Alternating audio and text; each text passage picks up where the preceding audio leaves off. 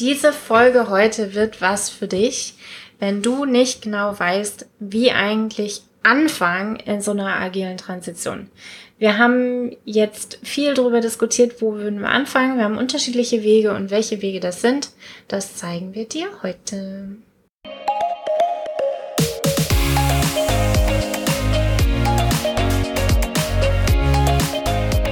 Hallo und herzlich willkommen zum Snipcast, dem Podcast über Themen wie Agilität, Psychologie, Mindset, New Work und was auch immer damit alles zu tun hat.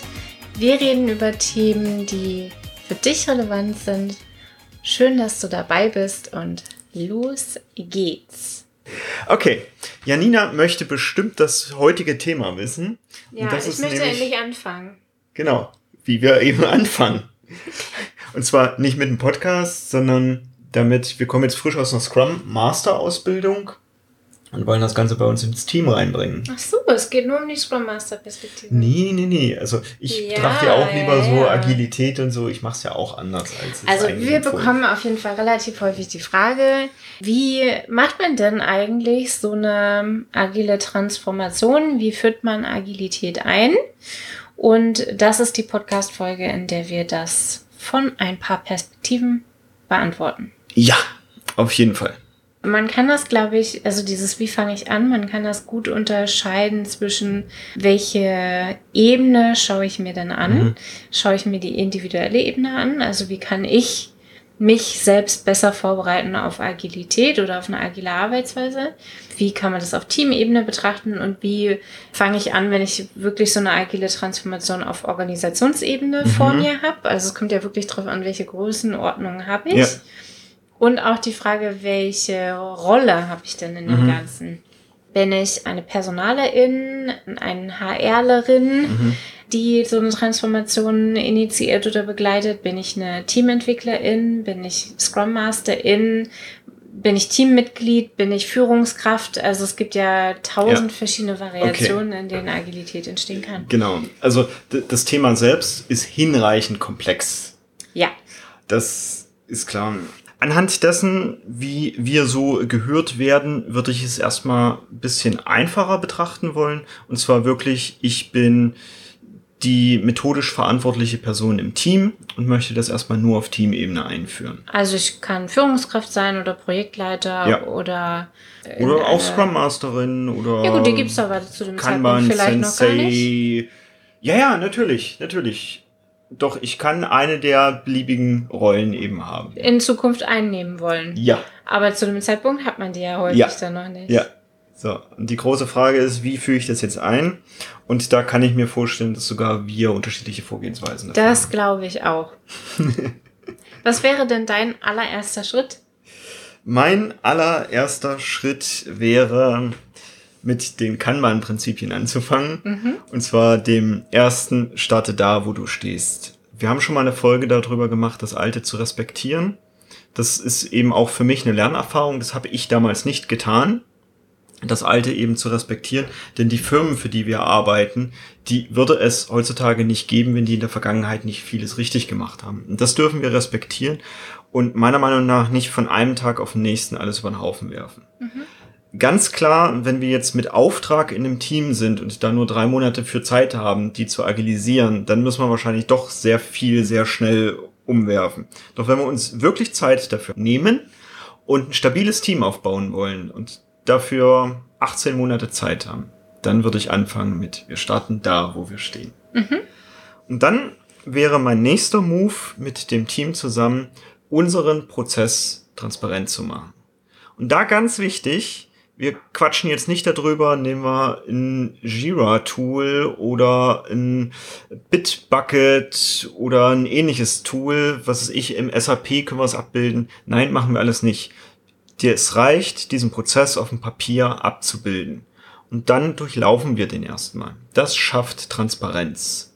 Wir erinnern uns vielleicht sogar noch an die Empirie-Folge. Da kommt das jetzt quasi so her. Und du wirst in deinem Team schon merken, alleine, dass ihr den Prozess transparent habt und den jetzt ein paar Mal durchlauft, wird das Team schon von alleine auf Ideen kommen, was man wirklich besser machen kann. Mhm. Das wäre so grob mein Gerüst für vielleicht den ersten und den zweiten Monat mhm. der Einführung. Und dann finde ich die Idee super charmant, zu sagen, okay, es gibt zwölf Prinzipien für agile Softwareentwicklung und das Jahr hat zwölf Monate. Und wir packen die jetzt einfach auf das Jahr und machen jeden Monat etwas, was mehr auf das jeweilige Prinzip, was für diesen Monat dann gilt, einzahlt. Mhm. Also mit dem Team hinsetzen und gucken, was man da so machen kann. Beispielsweise, dass wir uns iterativ verbessern. Das könnten wir über die Einführung einer Retrospektive in diesem Monat machen. Die tägliche Zusammenarbeit von Experten können wir über Dailies realisieren. Also das wäre dann in dem Monat. Und ich persönlich würde es jetzt präferieren, nachdem wir die Transparenz geschaffen haben, vielleicht als nächstes schon die Retrospektive zu installieren. Also so ab dem dritten Monat eine Retrospektive zu installieren, die mindestens einmal pro Monat stattfindet, weil über die reflektieren wir unser Zusammenarbeitsmodell und ähnliches und da kommen häufig schon Sachen raus, die wir dann im nächsten Monat besser machen können. So würde ich erstmal ganz blank anfangen. Da haben alle die Chance, Stück für Stück mitzukommen. Und dann werde ich wahrscheinlich über die ein oder andere Sache stolpern, die mhm. dann schon auftritt. Du siehst so aus, als könnte ich auch kurz einmal darauf eingehen. Nach meiner Erfahrung, wenn wir dann das Daily einführen, vielleicht als Folge aus einer Retrospektive, führen viele Teams ein Daily ein, was ich super begrüße. Und das wird gerade bei unerfahrenen Teams am Anfang relativ schnell ausarten und dann werden häufig so Forderungen laut wie lass uns das Daily doch eine Stunde machen jeden Tag, damit wir Zeit haben, diese ganzen Diskussionen zu machen. Und oft tritt dann auch Micromanagement im Daily auf und lauter solche Sachen. Und da dürfen wir als Methodiker genau hingucken und gucken, okay, was sorgt denn dafür, dass das Daily so lange braucht und dass diese Forderungen aufkommen und die lieber anders im Team gestalten. Also was weiß ich, es gibt jeden Morgen eine Kaffeerunde fürs Team, wo das ganze Socializing gemacht werden kann. Eventuell wird, eine, wird ein Refinement daraus entstehen, weil die Anforderungen einfach ziemlich unklar ständig sind und deshalb haufenweise Diskussionen im Daily hochkommen und lauter solche Sachen. Und das gucken wir uns dann immer Stück für Stück an und machen das dann besser in dem Team das ganz blank der Anfang und damit hat man bestimmt schon sechs Monate gut zu tun. Wie machst du es denn? Du wirkst schon so als. Ja, aber das wäre geschickter gewesen, unsere ersten Schritte, unsere zweiten Schritte immer miteinander zu vergleichen, weil das dann Ach so, sorry, mein Fehler. Wäre. Ja, okay. Aber gut. Wir haben uns vorher nicht über die Struktur unterhalten. Haben wir nicht. Das, ja, das also, ist Sommerurlaub. Wir sind raus aus dem Podcast. Mein allererster Schritt wäre, ich suche mir einen Product Owner. Mhm. Ich brauche jemanden, der das Produkt überhaupt will und der bereit ist, das zu verantworten und der bereit ist, Entscheidungen zu treffen und der vor allen Dingen auch das Vertrauen von Team, mhm. von Führungskräften, von der ganzen Riege hat. Also mein allererster Smart. Schritt ist, ich brauche einen Product Owner. Mir begegnet das ganz, ganz häufig, dass es nicht ein Product Owner ist, sondern ein Product Owner Gremium. Mhm. Der Scrum Guide ist da relativ direkt. es gibt kein Gremium, es gibt nur einen Product Owner. Ich würde für diesen allerersten Schritt auch akzeptieren, dass es ein Gremium ist, mhm. weil ich der festen Überzeugung bin, dass dieses Gremium relativ schnell an diese, an die Grenzen mhm. der Entscheidungen kommen würde und dann aus Selbstreflexion lernen würde dass es ungeschickt ist, mehrere Product Owner zu haben, weil es einfach Zeit kostet in so einem Team. Entweder weil es unterschiedliche Produkte sind, ne, also ein Product Owner pro Produkt, aber mehr Produkte in einem Team, mhm. oder weil Entscheidungen ausdiskutiert werden müssen, anstatt dass sie entschieden werden und das kostet einfach alles Zeit. Also Schritt eins wäre Product Owner oder ein geschickt organisiertes Product Owner Duo, Trio, Quartett, Quattro, genau, Quattro-Antrieb. Das wäre mein allererster. Schritt. Dann bräuchte es für mich, also der zweite Schritt, ist so ein bisschen die Annahme, es gibt einen Scrum Master. Das mhm. wäre dann ja, deine Prämisse war, das ist quasi meine Rolle. Mhm. Ich würde trotzdem das Mandat jetzt hier nochmal positionieren, weil für viele, viele Unternehmen ist nicht ganz klar, was macht denn so ein methodisch Verantwortlicher wirklich. Und dann heißt es relativ schnell, okay, das ist die Person, entweder weil sie von draußen reinkommt oder aus einer anderen Abteilung kommt oder wie auch immer ich jetzt an diesen Job gekommen bin, irgendwo Agilität einzuführen. Ich würde diesen, dieses Mandat des methodischen Verantwortlichen transparent machen. Also Product Owner, Methodikverantwortlicher.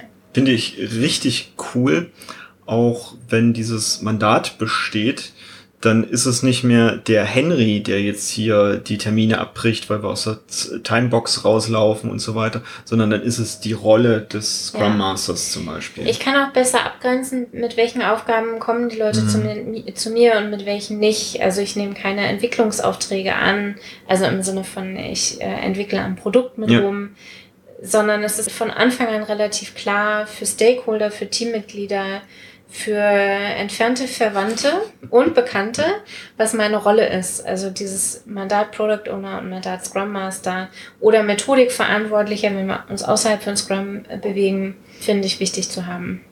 Und dann ist mein dritter Schritt schon Daily aus äh, einzuführen. Hm, das dachte ich mir schon. Weil ich als Methodikverantwortliche bekomme sonst nicht mit, was läuft. Also ich sehe keinen Raum für Verbesserungen oder keine Potenziale, wenn ich nicht sehe, wo kanatscht es. Und das sehe ich am besten, wenn ich einmal am Tag mit denen darüber rede, wie es läuft. Mhm. Und das ist mehr oder weniger schon das Daily. Mhm.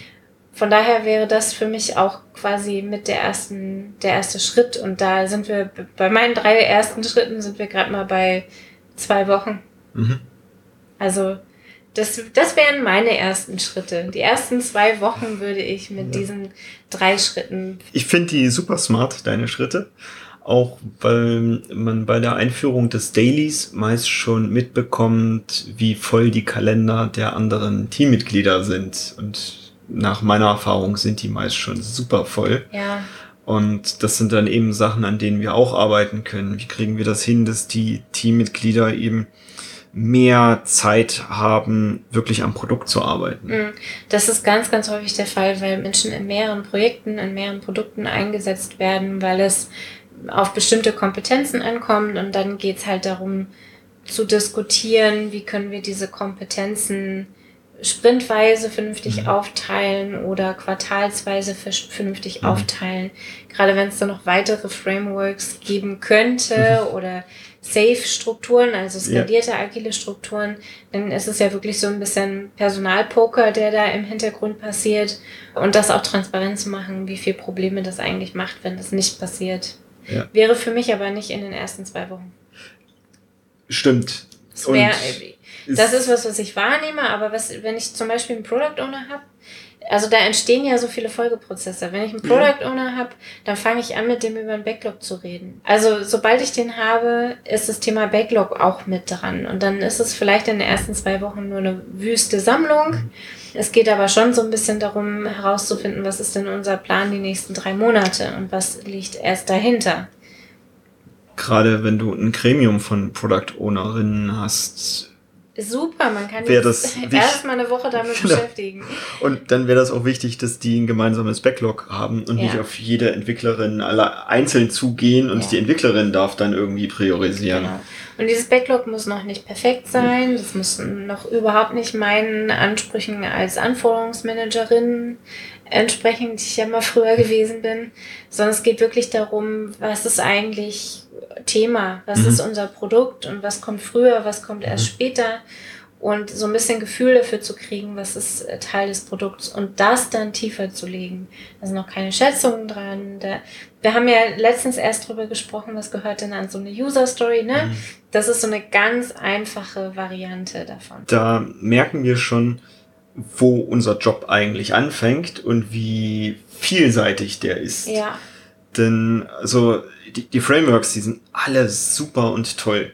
Und die dann aber zum Laufen zu bringen, da braucht es so viel was tritt jetzt gerade im Team auf und wie gehe ich eben genau damit um. Also du hast es beschrieben, habe ich ein Gremium von Product Ownerinnen vor mir, darf ich anders handeln, als wenn ich einen designierten Product Owner Dann habe. habe ich ja ein zweites Team auch. Ne? Ja. Drei Product Owner bedeutet, ich habe hier ein Team an Leuten, die Entscheidungen treffen müssen für ein Mhm. Team, das dann umsetzt. Also ich habe sofort mit zwei Teams zu tun. Und das ist in der Regel ganz ungünstig, weil die sich unterschiedlich entwickeln Mhm. und dann Subgruppen bilden. Und eigentlich möchte ich ja ein Team draus machen. Genau. Von daher, wir können wahrscheinlich Empfehlungen für die ersten drei Schritte geben und ab da wird's dann, je nachdem, was passiert, dürfen wir eben darauf reagieren. Und da möchte ich ganz gerne noch den Tipp mitgeben. Da habe ich auch erst seit 2018 damit begonnen, dass wenn ich in so ein Team reingehe, dass ich mir erstmal angucke, okay, was, was könnten denn diese Punkte sein? Also ich entdecke, da ist ein Product Owner Gremium. Ich entdecke, da ist noch kein Backlog da. Wir sollten vielleicht Dailies und, und Retrospektiven einführen und davon mache ich einen Backlog für mich Oh ja. um Mhm. das transparent Ja. zu machen und auch mit dem Team zu besprechen, in welcher Reihenfolge wir diese Themen angehen. Und was uns beide, glaube ich, so ein bisschen unterscheidet, ist, ich ändere Dinge erst, wenn sie Probleme machen. Ja, Du bist da ein bisschen ich bin proaktiver. super proaktiv unterwegs. Ja. Ich mache das so, also ne, ich komme nicht rein und sehe, das ist ein Gremium, ein Product und das muss ich jetzt ändern, sondern also ich weiß, dass das ah, besser geht. Mhm. Ich beobachte das, ich habe das im Auge und im Blick, aber ich reagiere mehr auf die Schmerzpunkte, die sie haben, als dass ich proaktiv Probleme löse, die noch gar keine Probleme für sie sind. Also wo sie selbst noch nicht Mhm. einschätzen können, das sind Probleme für sie. Einfach weil der proaktive Ja. Weg, das ist der härtere Weg. Und ich habe also keinen Bock und ich habe auch einfach nicht, ich bin nicht die Person dafür, anderen Leuten jetzt bewusst zu machen, mit ihr seid drei Product Owner, ihr seid, seid so ermächtigt, aber es muss jetzt nur noch einen davon geben, also entscheidet das mal und ich sage das so, sondern ich gehe eher mit dem Flow und sorge Ja. dafür, dass sie feststellen, dass das ein Problem ist, was sie da haben und wie sie es dann geschickt lösen. Das ist, glaube ich, was, was uns wirklich unterscheidet. Und ich glaube, in der Außenwahrnehmung ist es trotzdem ähnlich, Mhm. weil ich nämlich dieses Backlog bilde und dann nach, also das auch priorisiere nach dem, wie viel Probleme macht es. Mhm. Und die Wahrscheinlichkeit, finde ich jetzt zumindest, ist sehr hoch, dass das, was bei mir oben im Backlog landet, eben auch genau das ist, was gerade die größten Schmerzen auch spürbar fürs Team verursacht und dann entsprechend angegangen wird. Manchmal ist noch Quickbins in meinem Backlog. Weil du jetzt sagst, du priorisierst Ja. nur nach Schmerzpunkten. Äh, ich priorisiere auch manchmal nach, okay, das ist jetzt ein Quickbin, das mache ich mal eben. Ah, okay. Ist ein bisschen wie, wie ein User Story Backlog. Es ist, geht schon so ein bisschen darum, was hat jetzt den größten Mehrwert. Ja. ich habe das, glaube ich, von Sascha Gessler. Ah ja, Liebes? Ja, genau. Übernommen. Also mit dem habe ich damals viel gesprochen Mhm. und so. Und äh, sein Vorgehen damals, also wir sprechen Mhm. jetzt von 2016, das heißt nicht, dass sein Vorgehen heute Mhm. so ist. Und Props gehen raus an dich, also vielen, vielen Dank. Äh, war sind so, viele, viele, viele gute Scrum Master und heutige Agile Coaches sind safe von Sascha ausgebildet worden. Ich ja auch, von daher, ja. genau. Ähm, heute würden wir wahrscheinlich ein paar Dinge anders auch sehen, Ja, ja, weil natürlich. wir entwickeln uns ja alle weiter. Und er hat einfach ganz stumpf das Pareto-Prinzip an, angewandt gehabt und mir das so beigebracht und daher habe ich wahrscheinlich meinen Backlog äh, übernommen mit, okay, wir gucken jetzt nach der Tätigkeit, die wir tun im Team, die halt 20% Aufwand kostet und 80% Output bringt. Nachdem wir die getan haben, gucken wir, wo ist die nächste, die 20% Aufwand kostet und 80% Output halt bringt und legen dann halt einen Hebel nach dem anderen. Ja, um. das ist jetzt ein ganz anderes Thema Ja. noch, weil Pareto-Prinzip ist für mich Mehrwert und nicht nur Schmerz. Also ich ziehe einfach noch ein paar andere Dinge mit in die Betrachtung. Und das machst du garantiert auch. Das hast du nur Natürlich. grad ein bisschen. Natürlich. Okay, jetzt haben wir unterschiedliche erste drei Wochen. Ja, und das ist eben genauso der Punkt. Wir dürfen da unseren eigenen Stil finden über die Jahre. Und ich weiß, also gerade wenn wir frisch aus einer Ausbildung rauskommen und gerade vielleicht auch einen neuen Framework erstmal kennengelernt haben und den super finden und erstmal anwenden wollen, das kann ja auch OKR sein als Framework, dann brauchen wir vielleicht doch erstmal so eine kleine Anleitung. Und da haben wir jetzt ein bisschen was reingegeben, wie es sein könnte. Nimm dir da vielleicht die mhm. einzelnen Elemente raus, wo du, lieber Hörerin, für dich sagen kannst, okay, das passt auch zu mir und meinem Stil und probier es dann aus. Und teil auch dem Team, was du vor dir hast, immer mit, das sind jetzt Experimente, das ist nicht in Stein gemeißelt, das wird mhm. sich über all die Jahre, wird sich das noch zigmal verändern. Also nahezu kein Team arbeitet mehr so, wie ich es am Anfang aufgesetzt habe, weil wir dürfen, wir, wir machen das Ganze ja hier, weil wir uns anpassen wollen. Die ersten drei Wochen sind ja auch wirklich nochmal anders, wenn ich in ein Team komme, das schon irgendwas gemacht hat, ne? Also die jetzt umsteigen wollen von, weiß ich nicht, Kanban auf Scrum oder von Scrum auf Kanban oder auf mhm. Safe mhm. oder wie auch immer. Dann passieren natürlich in den ersten drei Wochen nochmal noch mal andere Sachen. Und es kommt drauf an, wie viel Erfahrung ich habe. Denn wenn ich wirklich mit so gut wie null Wissen aus so einer Scrum Master Ausbildung, die klassischen sind ja irgendwie so zwei, drei Tage lang, da rausputze und jetzt ganz stolz hier so einen Schrieb hab, wo drauf steht, ich bin Scrum Master. Und dann geht es darum, ein PO-Mandat zu, zu verhandeln da sind die ersten drei Wochen wahrscheinlich erstmal geprägt von Recherche, also von wirklich wie, wie machen andere Leute das, was sagt Mountain Goat Software zu dem Thema. Übrigens ein toller Blog. Mhm. Mm.